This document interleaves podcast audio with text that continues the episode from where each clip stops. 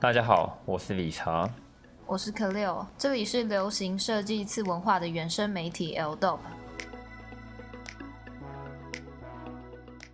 本节目本周不接受任何赞助播出，下个礼拜再开始嘛？干嘛这样？瞪屁瞪啊！我没有瞪你啊。曾经日本潮流媒体的霸主没了藤原浩，就像就像断了线的风筝。曾经红极一时的 Honey.com 宣布将于五月三十一日终止与网络杂志营运相关的广告业务，并将品牌的综合咨询业务转变为主要业务。同时，其线上媒体也将于五月三十一日暂时关闭网站。预计在七月中旬，根据该公司的营运进行续订。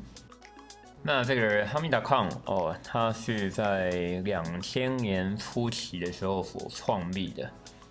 那最早我记得其实是那个日本的 Sony 啊，它有一个 project，就是它有一个企划，那它做了。就是一个实验性的刊物，线上刊物，那其实最早的一个雏形。呃，然而当中就是有藤原浩，还有 Softme 的青冢浩文，以及 Vismin 的终身世纪。那在 Sony 的那个 project 过后，哎，三个人就决定那自己出来做一个线上媒体的模式啊。然后他这个 homicom 他当然就是用蜂巢这个字眼嘛，哦，那希望说可以提出以文化和时尚以及日本的流行为中心。那那个时候，哦，我觉得蛮有意思的事情是，他有推出所谓的一百天 blog，就是他每一百天他会更新一次名单。他找来了世界各地的名人嘛，来撰写这个 blog。那他可以说是早期可能当 台湾人还在封无名小站的时候，哦，在日本他们就是有一定的自己自自成一格的地位啊。不瞒大家哦，早年零八零九年的时候，哦，L-Dope 初期也曾经尝试过用类似的方式。那比较遗憾的是，哦。那个时候，台湾一些媒体也找了一些人想要仿效哦，Honey.com 的做法。不过比较可惜的就，迟迟没有一个完整的展开。哦，我记得很多家媒体都有做尝试啦。话题回归到哦哈密卡姆，哈密卡姆那个时候他的那个 blog，我自己印象非常深刻，就他真的非常的。领域非常的广，他找了各个领域的跟所有跟藤原浩有关的人来加入。呃，哦，当然华人圈来讲的话，就是有陈冠希有写过，然后余文乐也有加入过。对，我觉得都还蛮有意思的，就连那个 Pharrell Williams，甚至 Virgil Abloh Off-White 的主笔人嘛，那。在这当中都可以再再看到哦 homicom 当年的一个影响力啊，甚至呃这边跟大家分享啊，早年真的太多这种线上媒体啊，他们都是去那些名人的 blog 去挖新闻，挖有什么素材可以写，就可能 Hypebeast 的早年的可能十则新闻里面。就有六则其实是来自于 Honey.com，呃，那可见当年他的影响力，呃，然后那个当年他那个总编，呃，叫 Suzuki 桑，哦，铃木哲也，他也是一个非常富有策划力与执行力的人，我非常的钦佩他，呃，不过哎，后来好像发生了什么事啊？可没有？在二零一七年总编辑铃木哲也退位后。由 Ice Cream 的前任副主编武井信久接任成为新的总编辑。不过一年后，武井信久即独立成立了 Every Mate，后来更以自家公司 High Vision 与 Hypebeast 签约，成为 Hypebeast 日本的品牌战略伙伴。Honey.com 则是由编辑团队共同主导。对啊，其实全盛时期的时候，我记得哈密卡姆他们还有推出实体的纸本杂志。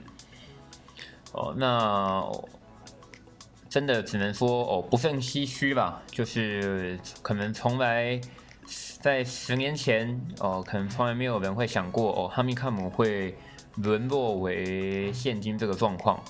呃，不过新闻当中可比较没有提到的，当然就是随着藤原浩的退出嘛。哦，藤原浩后来他退出了，他作为一个其他藤原浩后来他也作为一个新的线上媒体，我记得名字叫做 The Ring of Cover 就是彩色之环嘛。哦，不过观看人数倒反而没有这么的频繁，因为毕竟现在大家可能都被其他的 SNS 给牵着鼻子走了嘛。这种自家的线上媒体能够独树一格的反而不多。那反过来哦，当年跟哈密卡姆哦同时期的另外一个线上杂志叫做フイマム 哦，フイマム，我觉得我这样念，因为就是日文的念法，可能大家会比较陌生一点。它的拼音是 H O U Y H N H N M。点 ZP，嗯，那这个另外一家线上媒体哦，在日本，其实我们大部分都是念フイマム，フイマム，好像完全无法想象，是吗？ 其实我也不晓得它原本的说法是什么哦。如果了解的朋友们，欢迎跟我们分享啊。那相较之下哦，フイマム的发展反而就比哈密卡姆。哦，在日本，其实业界有些人会说这是呃双母，因为两个人叫什么？两个杂志的结尾都是一个母的音嘛。哦，双母媒体的一个竞争嘛。 呃，我相信可能早期多数人都会是属于哈密卡姆派的人居多。不过哦，フイマム凭借着他稳健的脚步以及扎实的经营。呃，有些事情我可能也不方便说，但其实某些时装品牌、某些日本知名的服饰品牌 背后的老板就是フイマム哦，大家可以去搜寻找看看，如果找得到的话，我自己觉得哦，看到哈密卡姆走到这一步是有点难过吧。不过可不可以也可以请你跟大家分享一下，那哈密卡姆未来会有什么样的趋势跟走向？Honey.com 未来的主要业务将是提供品牌咨询， 如时装品牌的海外扩张、促销活动、产品开发以及创意内容的产生。计划在二零二零年底前建立上海办事处，并与从事体育器材的中国 IT 公司腾讯和 Topsport 合作。为通向亚洲地区为中心的全球市场搭建桥梁。那下一个新闻哦，我们也来跟大家分享，在日本哦，品牌与媒体间共存共荣的新方式。在日本，品牌与媒体间共存共荣的新方式，像是 Nike 与 Beams。日本潮流杂志 p r o d i t i o n 与 Nike 共同打造第一本特辑杂志，内容除了 Nike 和 Jordan 的商品，这回也以最近公开的解构鞋款 ISPA Overreact 及工厂废料回收制成的 Space Hippie O3 打造独家附录。在探索其背后的故事之外，也选用特殊的四项橡皮筋包装，体现了舒适的城市风格。现于日本 Amazon 网站上发售，有兴趣收藏的朋友不妨前往入手。这边跟大家分享一下这本杂志，在一样在日本的话，我们会念 Prodi 字母。那它是一样是一个造语啊，造语就是它是两个单字组成的，它强调它是呃 production 就是产品哦，产品然后加辅翼 ISM。哦，所以它这本杂志顾名思义，它就是强调，诶，产品至上主义。那产品至上主义的这本呃《Prodism》杂志，它其实另外一个最大的特色是，它整本杂志哦，model 是不露脸的。他希望整本杂志介绍的是产品至上主义，所以他希望把所有的光彩都是都是回归到产品本身。那他在拍摄的时候，他一样会有人会有 model，但他就是不会让 model 去露脸，哦，而是强调产品着用上去的感觉为主。哦，可不可以有这样的发想？你觉得有意思吗？发想蛮好的啊，就是不会模糊到它的焦点。如果这样的呈现方式在华语圈来做执行的话，你觉得大家会想看吗？嗯，形象照如果拍的好。你会想看吧？他的创办人呢、啊，其实原本跟我是 Facebook 的朋友，可是有一天他 Facebook 好像中毒了，然后乱发讯息，然后他嗯，这是不能讲啊。嗯。哦，那我们带过好了，然后我我就不讲了。那 抱歉讲太多了。那 Prologism 这本杂志，我觉得他也是在走出一个新的初步吧。像这一次哦，他就是直接跟 Nike 合作，打造一本全新的特辑。那并且在这当中哦，公布了许许多多限定的鞋子，然后一样用 p r o g i s m 所擅长的方式来做呈现。呃，我觉得其实，在这种有人说纸本四维的年代，大家不妨哦，也不要一昧的只是看着一些名号。有名就去买，反过来哦，可以来尝试看看这些，诶，它是有特色、有创意的发想，以及它是有趣的主题。那品牌要怎么样与媒体共存共荣呢？呃，我觉得可以看看下一则新闻啊。哈拉朱库 Beans，也就是 Beans 元素店，除了自家网站及 New Paper 小报。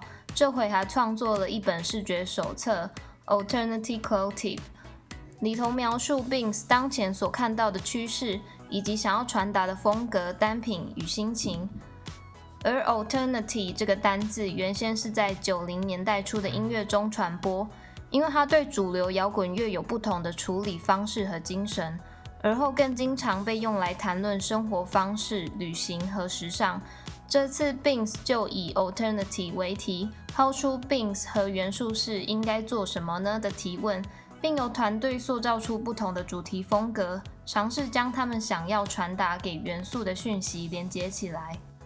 我觉得 Beams 啊，就一直以来总是能够把这种流行设计次文化，你，看这部我们的标题嘛哈，就是给运用得很好，尤其。他们在这种文化的包装上执行的是非常的彻底，就像他们这一次提到的所谓的视觉手册，它是一时三秒啊，呃，应该说一时四秒吧？什么意思呢？它一样的这个 project，它会让它彻底的散布在各个领域。它除了出来制作视觉手册之外，那它也制作了一个美美的一个线上的。网站就是属于这一个活动的网站，那然后它也会按照时程来陆续公布一些各个它的视觉形象，然后同一时间，其实他们也有 podcast，你知道吗？嗯，对，他们的 podcast 的名字，Beams Tokyo Cultural Story Podcast，可是它是日文的哦。啊，会为阿伯嘞，我听不懂。哦，对吧？就是如果有兴趣的朋友可以去搜寻看看，这也是我自己个人还蛮推荐的一个 podcast。那其中的主持人就是算是老前辈、老朋友，他叫土井碧博哦，斗一机商。那土井碧博他也算是 Beams 最关键的一号人物。就除了大老板色乐阳之外，那其他一些 PR 公关露脸的事务，大概就是都交给他为主吧。刚讲到所谓的一石四鸟，就他们除了会在杂志，然后做网站、做 Podcast。另外，他们也会活用实体的广告，对呃日本表参道一带熟悉的朋友哦，在表参道跟明治通的交叉口的其中一个角落，Lawson 后面那一条，我们往往都会说那里就是所谓的乌拉哈拉哦，里元富。那明治通再往后走一点，其中就会连续接着三四间病死的实体路面店。那在那个 Beams 的店面的他们的后门有个小巷子啊。有个小巷子，那一条巷子啊，跟大家分享一下哦。我们在日文我们会叫叫通枪道理，什么意思？听起来很不像日文。你可能 Google 找，我不晓得 Google 找找得到找不到。通枪就是指它其实是应该是韩语啊，它是长，就是我们中文会讲羊肠小径嘛。那通枪就是逗比，它指的当然就是一个小巷子啊。而在那一个福下通跟明治通交叉口往病时那里有一个斜岔口的小巷子里面，里面有一面墙啊，它就是病时都会拿来贴很多广告，还有在病时的店面后面，他们也也会活用那个墙去贴很多广告。那那一条巷子其实我们都会说还蛮有所谓的昭和感，因为它里面就是明明是在哦里元富那一带。但就有一些老食堂啊，老的那种小店面啊，呃，扯远了。我觉得 Beams 它的所谓的的意思是鸟，就是它会活用这种路面广告，然后来把它的各个形形象在那边做张贴。那当然，呃，这可能我先讲嘛，讨厌这件事情的人会觉得说，嗯，以前我们都嘛是哦海报涂鸦。想贴就贴，因为那个才是一种街头精神的表现嘛。哦，那嗯，怎么现在是贴的这么整整齐齐、规规矩矩啊？就变得好像不是那么的街头。不过这是反对的声音嘛。我自己个人的话，我我觉得哦，为了所谓的市井的接龙，那允许一块空间有人付钱，那搞得也是有点街头感，不也是一桩美事吗？或许这就是一个平衡感不。我觉得也多亏了 Beams，他们把许许多多的这种独立设计师品牌推广给大家。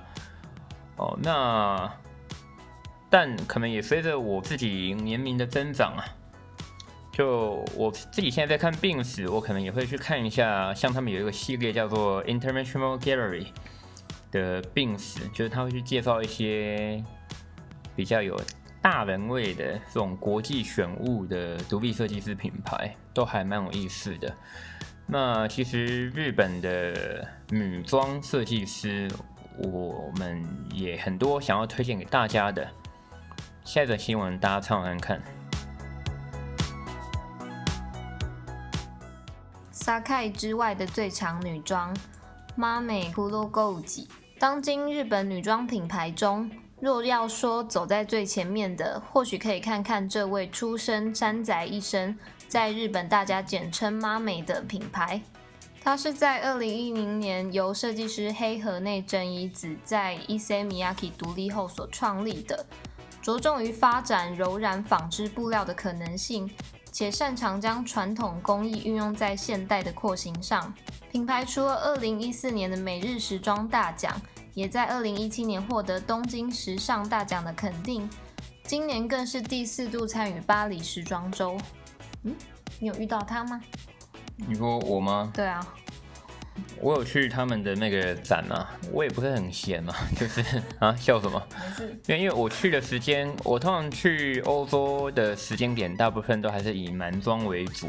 嗯。男装跟女装，哎呀，这也是我很讨厌的事情，就是它往往都会隔了至少二十几天，中间有二十几天的空档，就不要闹吧。我待在欧洲二十几天，干嘛？L 豆腐巴黎分部。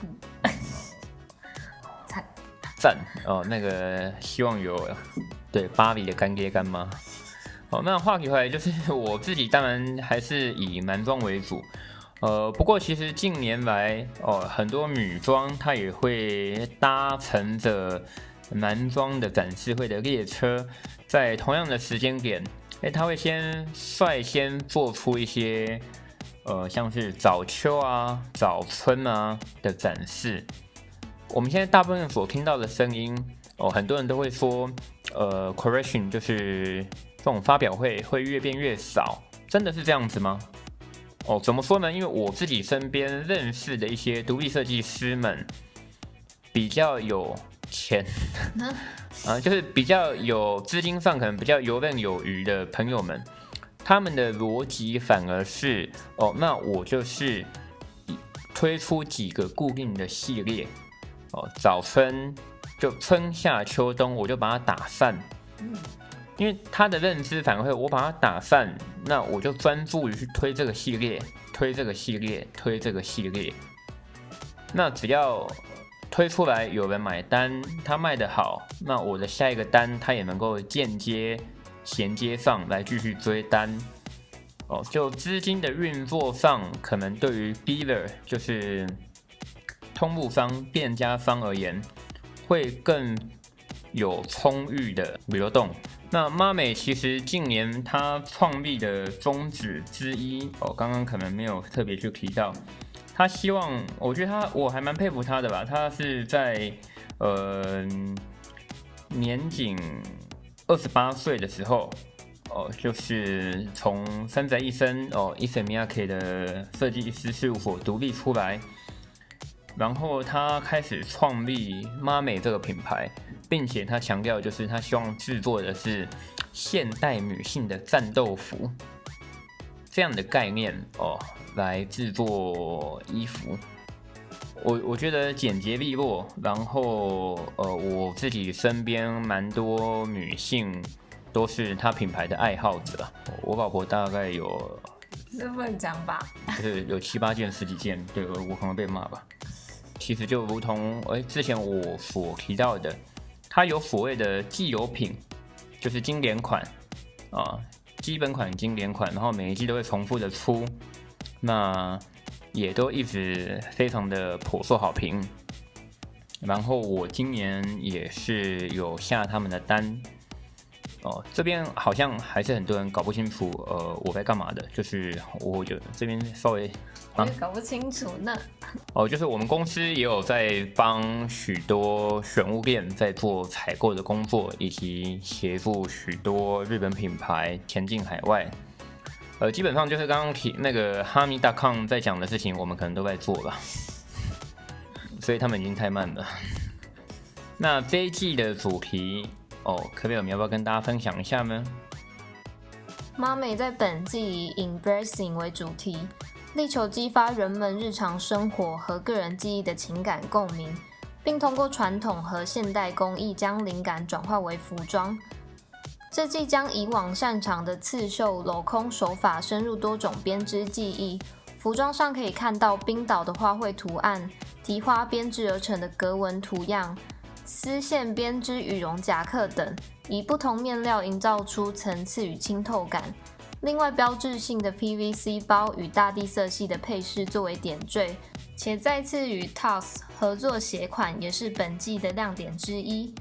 精细的刺绣呼应日本传统技术 Koginzashi，正式体现了意大利工艺与日本美学的结合。像我自己觉得还蛮有意思的，就是妈美那个 PVC 包啊，可贝，你觉得好看吗？好看啊！这样，人家可以在里面做那么精细的层次。真的，这就是我刚刚讲的，属于它一种不败款式啊，就每年都会推出，然后在日本评价非常非常的好哦。可是好像很难看到我们身边的贵妇们。就是会想要使用这样的包，可贝，你觉得为什么呢？刚旁边的同事说，贵妇比较喜欢背就是大 logo 的包款。哦，你说有 H 啊，有 C 啊之类的。哦，嗯，不过我觉得应该也不尽然嘛，我终究还是相信着，就是会有欣赏这些事物的人们嘛。